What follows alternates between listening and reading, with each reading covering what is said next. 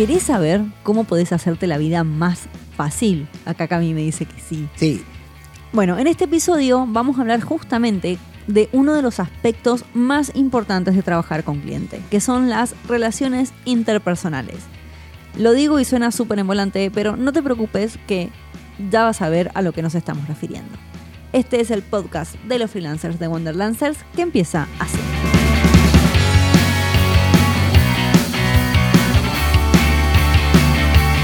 Queríamos plantear este tema porque es algo que vemos que hace todo el mundo.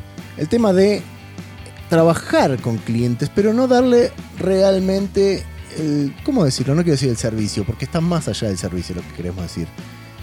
Como tratar a los clientes como uno debería tratarlos. ¿No? Como está esta, está esta cuestión de que cuando uno comienza con un cliente, no sabe muy bien cómo tratarlos. ¿Vos qué pensás? Que depende. Bueno, eh, es verdad, depende porque yo creo que parte mucho de la experiencia también. Porque, por ejemplo, yo cuando era más joven, cuando era más joven y recién empezaban mis caminos del freelance hace como muchos años atrás, trataba a los clientes de una forma que ahora no los trato. Ahora los trato de una forma, no, no- no voy a decir más cordial, porque no es cordialidad la palabra.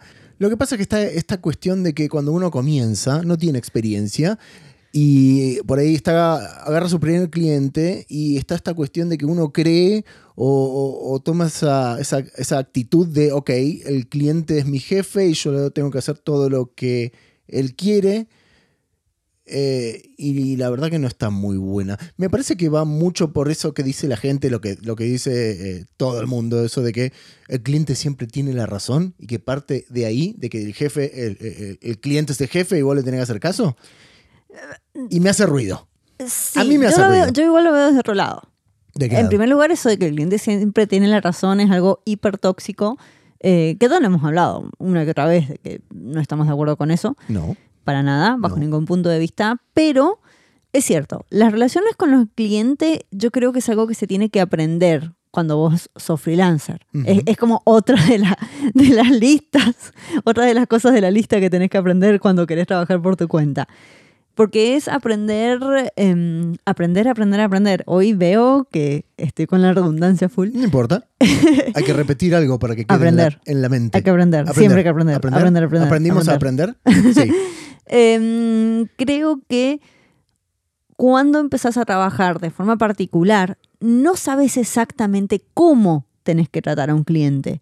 Y caes en dos costados, en el cliente es un jefe o el cliente es mi amigo.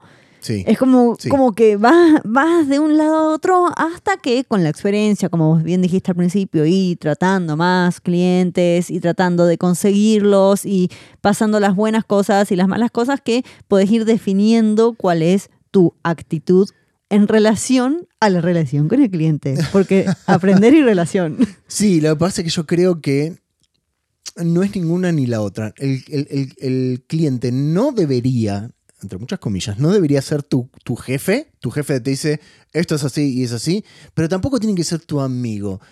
Creo que me voy a poner en el, en el- No, no voy a decir en el medio porque yo no no odio lo. Yo soy más extremista. Es blanco o negro, no hay grises como vos. ¿A vos Yo te gusta soy lo- todo lo gris. A vos te gusta Yo todo lo gris. a mí no. sí, pero, sí, pero, pero, no creo que sea ni, ni, ni muy de, de- de- de jefe ni muy de, de amiguito. Creo que uno tiene que. En realidad, uno tiene que ponerse en su postura de, mira. No, no, no, termina, termina. Ah, ok. Uno se pone en la postura de, eh, mira, eh, yo soy la persona que te ofrece un servicio, te voy a solucionar tu problema y al mismo tiempo te voy a tratar como querés que te traten. Es que si querés que te traten, ahí le abriste la subjetividad. A ver, Eh, voy por ahí, por a eso. ver, a ver. Yo no, es que no quiero que se confunda. Qué difícil que es hablar de relaciones en general y relaciones con clientes, más o menos. Eh, yo creo que podés ser amigable con un cliente, lo que no significa que vas a ser amigo del cliente. Eh, claro. Porque yo pienso en clientes, especialmente con los que ya trabajo hace mucho tiempo, que inevitablemente te terminas conociendo más, terminas hablando de otros temas que tal vez se salen del proyecto en sí, pero hay un límite. ¿sí? Hay cosas que este, no, no creo que correspondan contarle a un cliente, decirle a un cliente. Claro. Eh, Es como, eh, estar balanceando diferentes aspectos de la relación todo el tiempo. Que se hace más fácil con el tiempo, Está- pero está- al principio es más, está al bien. principio hay que pensarlo. Por eso, por eso, vos lo dijiste bien, por eso eh, eh, hablé un poco más de la subjetividad, porque hay para muchas personas los clientes hay que tratarlos de una forma, para muchas otras los clientes hay que tratarlos de otra forma, y nosotros creemos que hay que tratarlos de una forma que es como muy objetiva en cierto aspecto, pero también poniéndole algunos tintes de, no voy a decir amigo, ni amistad, ni amistoso, pero como, como que somos todos seres humanos. Entonces eh, tenemos que, ok, te estoy ofreciendo un servicio, pero tampoco es algo que, eh, digamos, eh, tiene que ser súper estricto. Pero por eso decía que hay personas que creen que se tratan de alguna forma y otras de otra. Y está perfecto. Yo creo que también Siempre y cuando fun- les funcione. a eso quería ir. Eh, siempre y cuando te funcione, no es solamente tipo, bueno, ok, no, si haces esto bien con un cliente va a funcionar y con este, con este de esta otra forma no, porque hemos conocido un montón de personas que trabajan con un montón de clientes que tienen perfiles completamente opuestos. Entonces es como que no es tan blanco y negro. Eh, eh, no, Eh, no estoy tan segura, no estoy tan segura porque eh, yo creo que inevitablemente, a ver, las relaciones con los clientes como parte de ser freelancer empiezan desde el momento en que tenés ese primer contacto. Sí. Ya sea porque vos estás acercándote a un cliente potencial para ofrecerle tus servicios o porque el cliente te está buscando a vos este, para, nada, pedirte algo, para, para empezar algún proyecto. Sí, Y desde ese primer instante, vos ya podés estar marcando tu personalidad y estar dando pistas de cómo va a ser la relación que vas a tener con ese cliente. ok, sí. Entonces, por ejemplo, dijimos recién de que mucha gente cae en el extremo de mi cliente equivale a mi jefe y voy a hacer todo lo que esta persona me diga, que no, no es así bajo ningún punto de vista, pero entiendo por qué al principio puede parecer. A ver, yo al principio los trataba de esa manera a los clientes. Bueno, Es como que me decían, tenés que hacer esto. Bueno, voy y lo hago. este, pero no me gusta. Cámbiame esto un milímetro a la izquierda. Eh, bueno, voy y lo hago. Lo que nosotros decimos que es chofer de mouse. Sí, sí, sí. Es que todos empezaron así, porque yo creo que eso decanta de la tradición, entre comillas, de, de trabajar en una oficina, de ser empleado, de donde hay una persona que te está dirigiendo. Pero si vos recién comenzás, escúchanos. No hagas esto. No, y no pará, hagas y si- esto. y si ya no hagas esto. Me acabas de dejar sorda. Perdón. Eh, eh, no es que no hagas eso. Hacelo pero aprende. Si vos decidís tratar a un cliente como un jefe, fíjate si realmente te sentís cómodo en esa situación. Porque bien puede ser de que te guste la dinámica. Y vos, acá nosotros somos defensores de que vos sos freelancer para hacer lo que quieras. sí. Entonces, si te va, te va. Pará. Está- Tampoco, tampoco es lo otro. ¿me No, entendés? está bien, está bien. Yo y lo si digo- te va a hacer el amigo, es el amigo. Yo- nosotros no te lo recomendamos nada más, Yo pero no significa que no puede ser. Yo lo digo porque lo he vivido y es como que ahora lo veo para atrás y digo, ay no, qué feo. Pero es verdad eso, puede que haya alguien que le funcione y le guste. ¿Cuánta gente hay tipo que dice cosas como, eh, ok, mientras me pague lo hago? Sí, la verdad que sí, porque mientras que te paguen lo haces. Eh, a mí, en lo personal, hoy por hoy, después de muchos años, digo, no, en realidad eso no me gusta. Me gusta que me paguen, pero no me gusta mucho. Esto que lo que voy a decir es medio feo, pero no me gusta que me digan lo que tengo que hacer. Pero, no, no, eh, lo, lo voy a explicar. Porque obviamente un cliente viene con un requerimiento, vos no vas a hacer lo que querés. Pero ¿por qué te contrata alguien? Alguien te contrata porque vos tenés una habilidad que a esa persona le va a ayudar. Y si esa persona te está contratando, se supone que vos tenés que poner de, de- lo tuyo. No es que simplemente tenés que decir, bueno, hacelo así. Eh, pintame la pared de verde. La- ok, la voy a pintar de verde. Te contrata alguien y te está diciendo, che, ¿cuál es- sería el mejor color para pintar esta pared? Y mirá, la verdad que tu casa está toda de, no sé, de, de amarillo, verde, por ahí no va porque va con... bla, bla, bla, bla. Le, le pones tu expertise, tu conocimiento. A Está eso- bien, a está eso bien. voy. Sí, pero ahí estamos hablando de otra cosa, que no es comunicación con el cliente, que es lo que nos interesa en el episodio del podcast del Sí, día perdón, de perdón. hoy. Así que voy a volver. Decía, al principio, en el primer momento en que vos tenés un contacto con el cliente, o incluso, ah, bueno, sí, contacto, porque puede ser de que no sea un mail, pero puede ser de que un cliente eh, potencial entre a tu sitio web y vea más o menos la onda que estás llevando, vea si vas a ser una persona formal o una persona informal, va a ver eh, tu edad y eso también se hace, se hace una idea. O sea, todas las relaciones son dinámicas de poder. Sí. Y eh, hay a veces de que están más equilibradas, hay veces de que están más desequilibradas. yo las relaciones con los clientes las veo como un, eh, un esfuerzo en equilibrar estos poderes. No me siento yo por arriba del cliente y tampoco dejo que el cliente se ponga por arriba mío. No, está bien. Pero sí hago el esfuerzo de tratar de trabajar con clientes que entiendan cuál es mi personalidad, por mi personalidad freelance, por decirlo de alguna manera. Como por ejemplo, algo que eh, a- a- hay gente que cuando se lo digo les choca. Yo tuteo absolutamente todos mis clientes. No me importa si es gente más grande, no me importa si es gente más chica. Yo los trato de vos o tú, depende de dónde nos estés escuchando. O you, O you. En inglés, eh, esta es la parte. ¿Cómo me gusta eso del inglés? El inglés no tiene forma, algo informal. Es como no lo tengo No, que sí, pensar. como que no tiene formal e informal. Decime cuál es el formal de you. Mister, how are you? Mr. You. Y no es lo mismo, hey dude, how are you? No es Pero lo no mismo. es you. No Eso no es you. Pero es contextual. Es contextual. Es no, contextual. no, no, no, no tiene, no Mrs. tiene. García, can I go to the bathroom, please? Que no es lo mismo. Porque, Hey, Mr. García.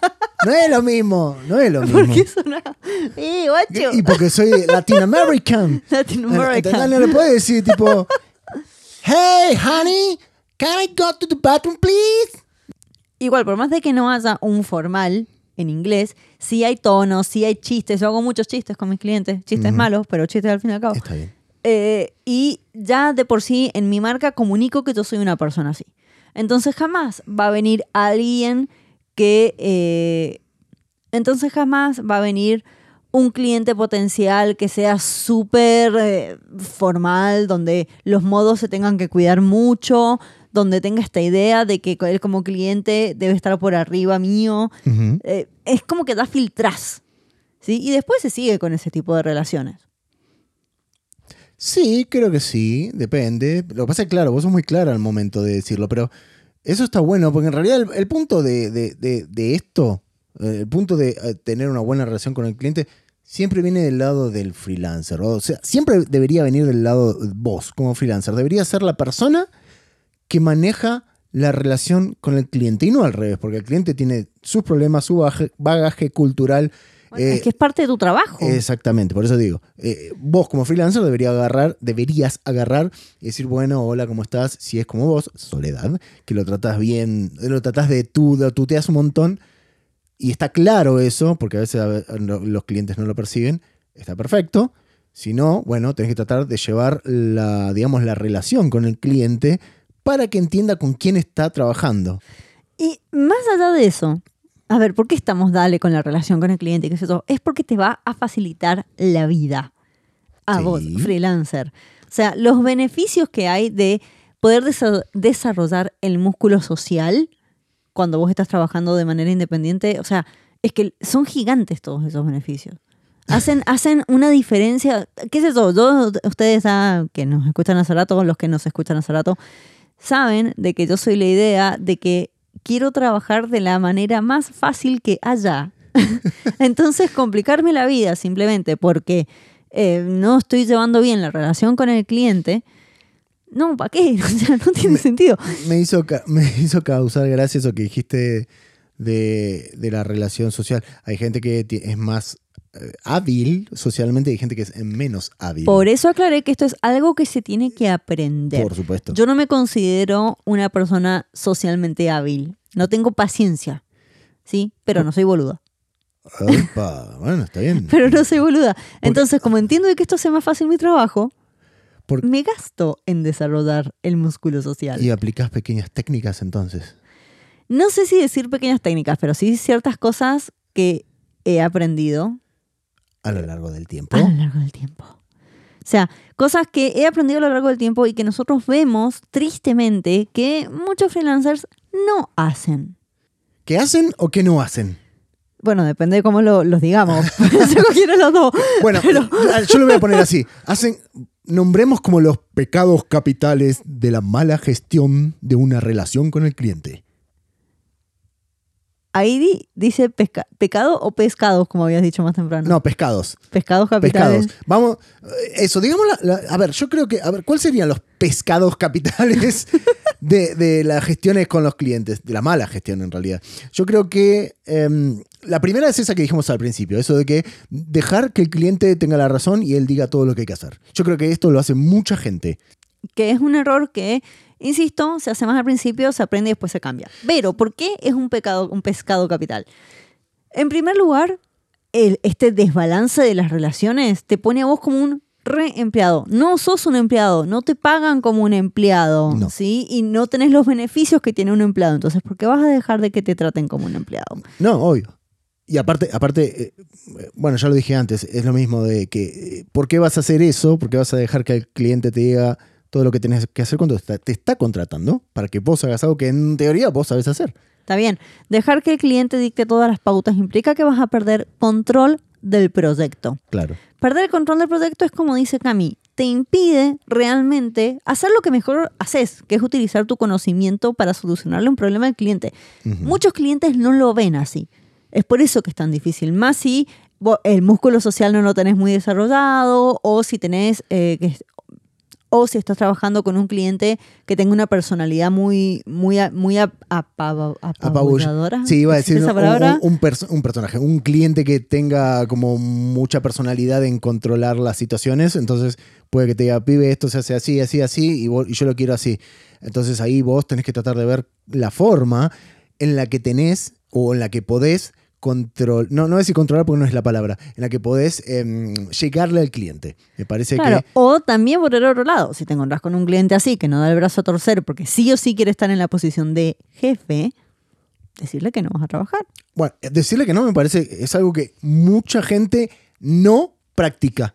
Y que también hace mucho a mantener relaciones sanas con los clientes. Sí, sí, sabe esto, que si vos pusiste unos, em, ¿cómo se dice? Eh, un- unos, eh, ay, pucha, no me sale la palabra, Eh, pusiste uno- unos lineamientos al principio, que los respetes. Si le dijiste, mira, no voy a trabajar los fines de semana y el cliente te manda un mail el sábado y uno el domingo y vos no le respondiste y te dice, ¿por qué no me respondiste? Y vos le, vos le tengas que decir, mira, al principio dijimos que el fin de semana no se trabaja. Vos me vas a mandar un mensaje el fin de semana y yo no te voy a responder. O sea, ponerse firme en los lineamientos que uno puso al principio. Sí, son los límites. Que igual está como relacionado a algo que no tiene que irse al otro extremo, que es el no responder en tiempo y forma. Ah, eso, eso es otro pescado capital que es terrible. Y es algo que escuchamos de clientes decir una y otra vez. Es impresionante. Cuando a mí me ha tocado trabajar con clientes que han tenido experiencia previa con otros freelancers, una de las cosas que siempre dicen es, no, era muy bueno o muy buena en lo que hacía, pero nunca me respondía un mail. Sí. O este, le preguntaba algo y me respondía cinco días después. Sí, sí, sí. Una cosa son los límites esperables de trabajo. ¿A qué me refiero? Se trabaja de lunes a viernes, esto es en el caso que quiera, sí, insisto. Esperable no. Los límites que pusimos en los lineamientos. Está al bien, no, pero me refiero a límites que, que van a estar, que son que se considerarían normales. Vos le podés llegar a decir a un cliente, mira, trabajo de lunes a viernes y los fines de semana no, que eso se consideraría algo razonable, pero no le diría a un cliente, mira, solamente trabajo los domingos de 3 de la mañana a 7.45 de la mañana, que eso no es razonable. Bueno. A, eso, a eso me refiero con lo que es razonable, No, que, lógico. que es esperable, perdón, más que razonable. El- es lógico, pero eso es lógico, pero no tan lógico. ¿Cómo, cómo es lógico, pero no tan lógico? A ver. Te, te- te digo por qué. Porque muchas veces, muchas veces, uno puede proyectar un proyecto. Estoy redundante hoy. Uno puede. No me copies. La redundante la doy. Déjame, déjame explicar el pescado capital. Uno puede proyectar un proyecto de ponerle 15 días y el cliente dice, el cliente dice, ok, son 15 días. 15 días son dos semanas. Pero son dos semanas, digamos, en tiempo completo, o sea, del primero de enero al 15 de enero.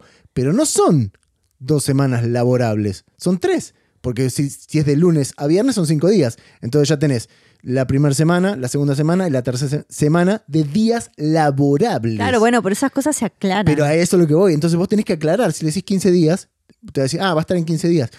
Igual ahí estamos hablando de los límites, que no es lo mismo que abrir medios de comunicación. No, Yo a esto me refería perdón, sí. específicamente en momentos en que el cliente te puede contactar, formas, medios por el que te contacte, si eh, se manejan por mail, si se manejan por WhatsApp, si se manejan por señales Por- de humo, Por por, donde sea, lo que sea, pero que se respete. claro. Igual, vos tenés que estar responsivo, es decir, tenés que eh, estar ahí.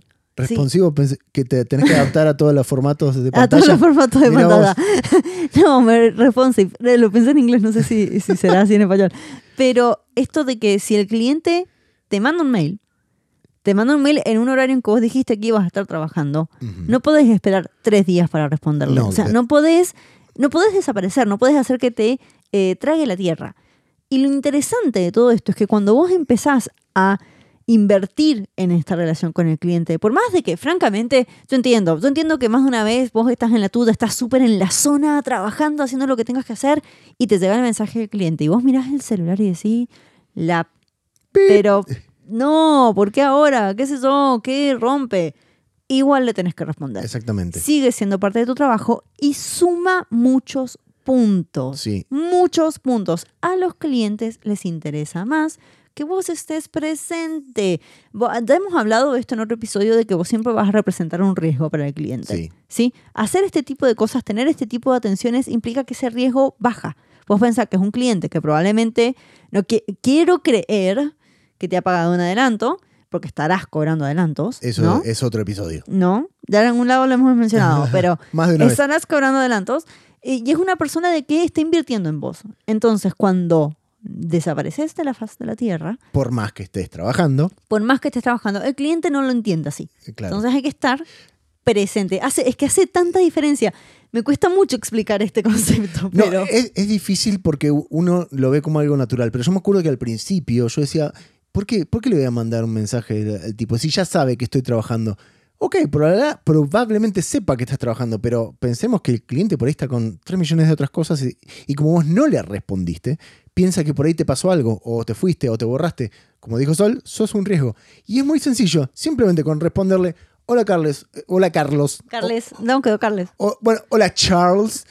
Hola Charles, ¿cómo Hola, estás? Carlito.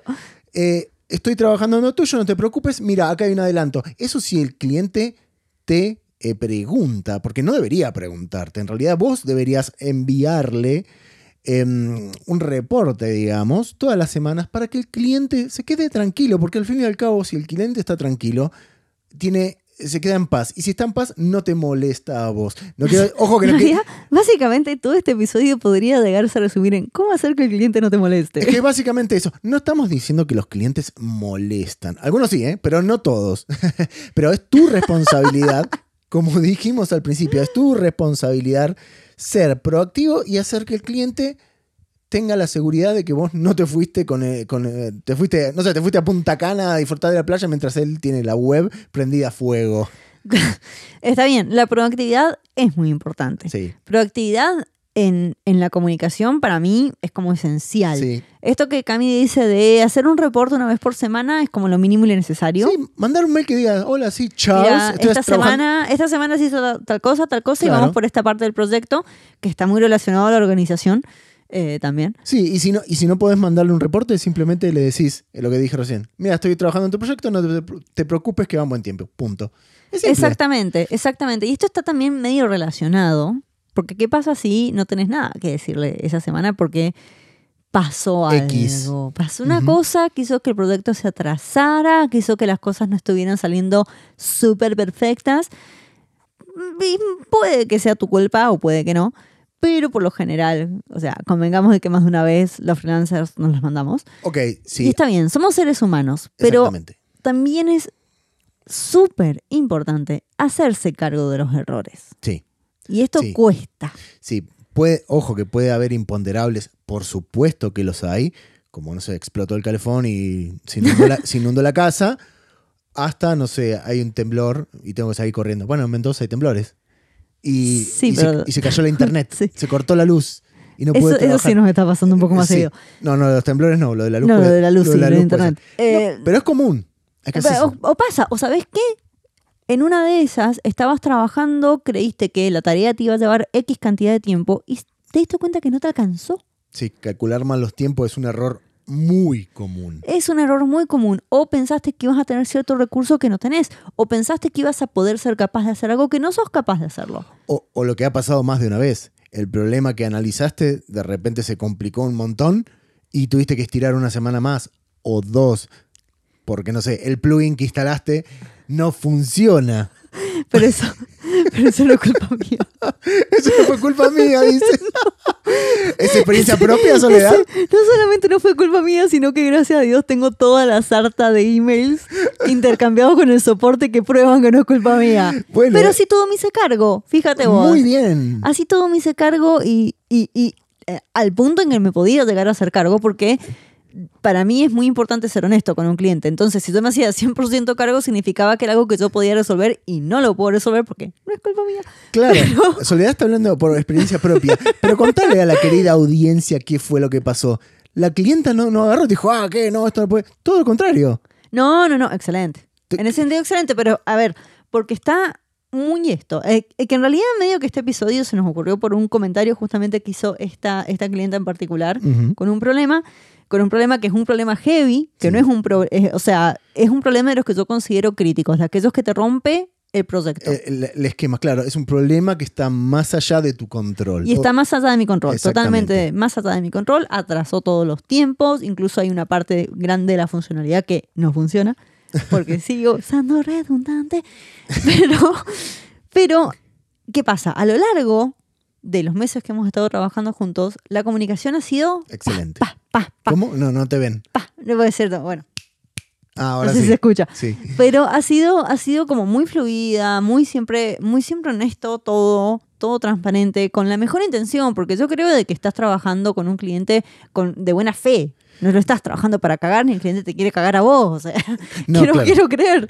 Y eh, gracias a todo eso, cuando han aparecido estos problemas, no hubo, o sea, hay frustración porque la hay siempre Por supuesto. eh, por parte de todos en realidad en este momento, pero no es un, no, lo que hiciste es un desastre, no, no es una mierda, Es que justamente- lo otro, que bla, que no, no, no está eso. Es que justamente has tenido una, has llevado el proyecto de una buena forma, has tenido una constante con el cliente, te has estado comunicado, comunicando todo el tiempo, le has respondido en tiempo y forma, le has sugerido eh, soluciones, le ha- has estado todo el tiempo presente y le has mostrado cómo ha evolucionado todo. Entonces el cliente se ha ido quedando tranquilo al- a lo largo del proyecto y cuando apareció un error heavy como este, vos le dijiste, vos no te preocupes, que primero yo me voy a hacer cargo y segundo es un problema que eh, está fuera de mi control, pero aún así yo me voy a hacer cargo. Y la cliente dijo, ah, perfecto. no- se, se, se- ofuscó, se, se enojó, pero por el proyecto, no por vos. Entonces es muy importante gestionar todo el proyecto Claro. con el cliente. Y también, en el caso de que sí sea un error que es responsabilidad de uno, porque también, o sea, yo con toda la sinceridad, más de una vez me la mandé. Cosas que me he mandado y que ha sido totalmente mi culpa cuando hacía packaging. Una que otra vez me pasó de haber hecho, de haber escrito mal algún dato, algún error de ortografía o hasta el peso dentro de una etiqueta, que esos son errores complicados. Heavy. Y el cliente se mandó a hacer toda una impresión de todas las etiquetas para que después venga y me diga, Sole, esto estaba mal escrito. Y te pido disculpas, te hago un descuento. Porque Claro. es mi error. Claro. ¿Me entendés? Es como, y sí, y bueno, y me la mandé. ¿Me entendés? ¿Y qué te voy a decir? ¿Qué te voy a decir? Es cierto, y ese tipo de cosas, por más de que sean un, un setback, o sea, por más de que afecten al proyecto puntual, suma mucho para seguir trabajando con un cliente Sí. y que te recomienden. Porque al fin y al cabo esa es la mejor manera de hacer publicidad si sos freelancer. Hacer que el servicio sea tan bueno que la gente ya de por sí te recomiende. Porque la experiencia de trabajar con vos es, yo hasta diría que más importante que el resultado técnico que les des. No por nada, hay mucha gente que eh, dice, sí, mira, técnicamente, mira, es bárbaro lo que me hizo, pero sabes que no volvería a trabajar con esta persona Exactamente. Sí, para mí que esa, re- esa reflexión final me parece que engloba un poco lo que debería ser, eso de, ok, tenés que, tenés que obviamente, siempre tener una calidad y una cuestión técnica que esté bien, digamos, no vamos, no vamos a mentir, pero al mismo tiempo creo que contro- no voy a decir controlar porque es una mala palabra, es una fea palabra, digo, eh, mantener una buena relación con el cliente es tan y a veces casi más importante que realmente, digamos, ser bueno técnicamente. Porque incluso, incluso, si vos sos bueno técnicamente, pero tenés una mala, digamos, eh, eh, actitud social o no tenés eh, desarrollado las cuestiones sociales, vos podés ser bu- bueno técnicamente, pero hay 10 millones de personas que pueden ser buenos técnicamente como vos. Pero la- el cliente se va a quedar con la persona con la que trabaje y sienta un feeling, por decirlo de alguna forma. Y esa dinámica se, se repite en relaciones de dependencia también. Bueno, Empleados que son ya. muy buenos, pero que no, ah, ah, ah, que no, no, no se integran con el resto. ah, ah, Eh, Cliente que, empleados que qué. que, Bueno, nada, queríamos dejar un poco es- esa mm, conclusión, esa reflexión, porque a mí me parece súper importante, a los dos nos parece súper importante. Estaría buenísimo este, que nos cuentes experiencias que también te han pasado en esto de eh, la relación con el cliente, de, de tal vez cosas que hiciste mal y, te, y, y pensás ahora que se las hubieras hecho de otra forma, hubiera cambiado. Todo suma, todo suma, así que eso lo puedes hacer eh, mediante nuestras redes sociales. Nos puedes mandar un mensaje privado. Exactamente. Instagram? Si estás escuchando esto tal vez por Spotify, puedes entrar a nuestro canal de YouTube, eh, eh, youtube.com barra Wonderlancers, y ahí puedes comentar en cualquier video. Igual va- vamos, deberíamos hacer un video más de esto, porque es muy interesante. Sí, estamos, estamos sufriendo la, con la producción de los videos, pero, no importa, no importa, pero también puedes pero ir también, y en el grupo en de el grupo Facebook. de freelancers y profesionales online o tal vez en nuestro Instagram, arroba de. También puedes dejarnos cualquier comentario, decirnos lo que quieras sobre este podcast o cualquier otra de las cuestiones que tenemos en, en todas las redes sociales. O sea, sí, somos accesibles. Sí, completamente. Y te vamos a responder. Eso es lo mejor de nosotros. Somos accesibles y respondemos porque nos, Y respondedores. nos divierte. Con eso terminamos el episodio del día de hoy y nos vemos la semana que viene. Hasta luego.